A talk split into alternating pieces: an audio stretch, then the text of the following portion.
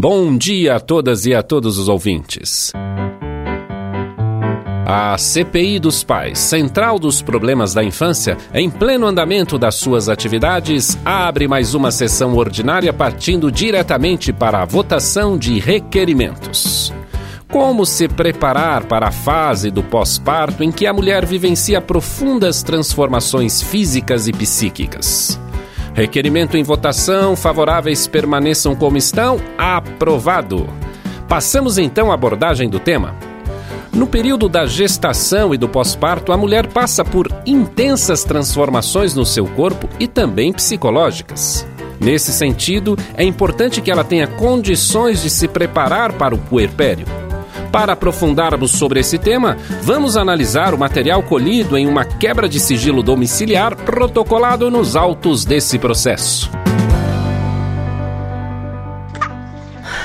Ai, querido, pega ele um pouco aqui. Ai, tô exausta. Tô preciso, preciso tomar uma água, tomar um banho. O que foi, meu amor? O que foi? Ai, tô cansada, preciso tomar um banho. Tô o dia inteiro sem banho, só Nossa, amamentando, trocando fralda, amamentando, trocando Ei, fralda, amamentando, ei. trocando fralda, não Nossa, aguento você mais. Tá cada vez mais irritada, calma. Ai, querida, eu não durmo, eu não como, eu não tomo banho, eu não vivo, eu só. Mas calma, calma. Eu falei com o Marcos lá do, do, do, do meu trabalho, ele falou que é assim mesmo, depois de 30, 40 dias melhora. 30, 40 dias, querido, já se passaram 60 dias. Sim, mas então tá na hora de começar a mudar, né? Vai mudar como? Se eu não durmo, eu continuo não dormindo, ele continua mamando sem parar, eu vivo trocando ra- ra- fralda, lavando roupa, eu não.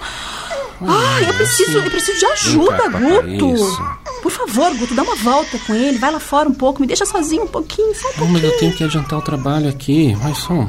Vem, vem cá com o papai. Ai, Guto. Apresentados os fatos, vamos às análises com a senhora relatora para verificação do valor probatório do inquérito. Pois a adaptação para o novo bebê, a recuperação do organismo requer conhecimentos e rede de apoio. Saudações, senhor presidente, caríssimo público aqui presente. Na função de relatora desta CPI, ao proceder às análises da quebra de sigilo domiciliar, surgem algumas questões que quero vos apresentar. O que acontece com a mulher no período pós-parto? Como se preparar para esta fase?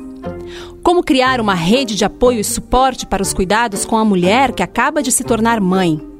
Pois, com o nascimento do bebê, pai e mãe passarão por profundas transformações. Para trazer orientações sobre a preparação para o puerpério, acolhida e suporte para esta mulher que atravessa os grandes desafios do pós-parto, esta CPI hoje convoca Paula Gouveia, mãe, doula, consultora em amamentação, idealizadora do Mamaço Cantante e produtora de eventos materno-infantis. Com a palavra, Paula. A reflexão aqui, é, diante dessa cena vivenciada por esse casal que está em pleno pós-parto, em pleno puerpério, é pensar a duração desse tempo de puerpério. O pai traz uma questão do tempo de duração do puerpério durar de 30 a 40 dias e a mãe está se sentindo após 60 dias como se ela estivesse num pós-parto imediato. Então a pergunta é: será que o puerpério dura realmente só esse tempo de 40 dias, como é o que é falado pela sociedade, como que é pregado por nossa cultura? Na verdade, o puerpério ele pode durar muito mais. Essa questão de 40 dias é um mito que foi criado por nossa cultura para que a mulher volte rapidamente à vida que ela tinha antes, para que ela esteja ali pronta para ser aquela mulher que ela era antes, para ela com quatro meses voltar às atividades profissionais e às vezes no caso das mulheres autônomas acabam tendo que voltar antes. Então tudo isso é o que nosso sistema capitalista hoje traz para que a mulher esteja pronta e esteja com o olhar para fora. E o puerpério ele traz uma outra questão, um mergulho profundo numa desconstrução dessa mulher que já não se sente mais como ela era antes.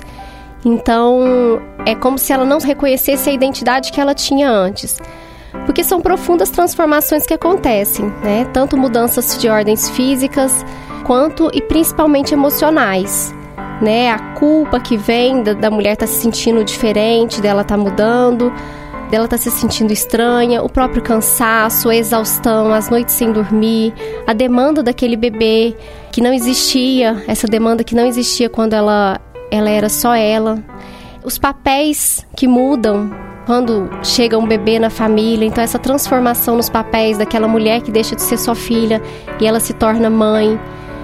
E as profundas transformações na própria família, dela se reconhecer no seu papel de mãe e os avós se reconhecerem nos papéis de avós e os pais se reconhecerem nos papéis de pai.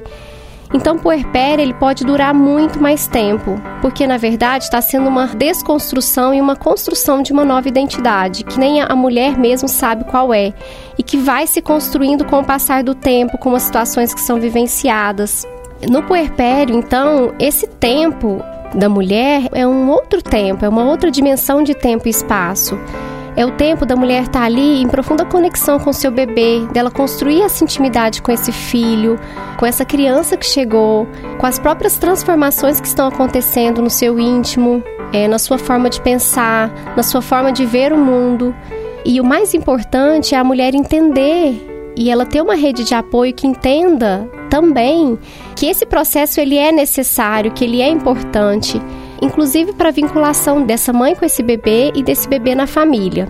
Então sempre há espaço para a mulher fazer essa reparação de culpa no caso de vir as culpas de não estar tá se sentindo como ela deveria estar, como ela pensava que deveria estar se sentindo. O puerpério traz um renascimento dessa mulher. E o mais importante é o que? Essa mulher ter esse olhar de aceitação para essas mudanças que estão acontecendo, porque aí tudo flui com mais facilidade. E quando ela se prepara para essa grande viagem, para se permitir vivenciar isso e se descobrir e se redescobrir, é muito linda, uma viagem muito linda, é muito profunda, muito intensa e surge aí uma nova mulher com uma força, com um poder muito diferente da que existia antes. Não falo que melhor, mas diferente, com outras questões, com outra forma de ver e de sentir o mundo.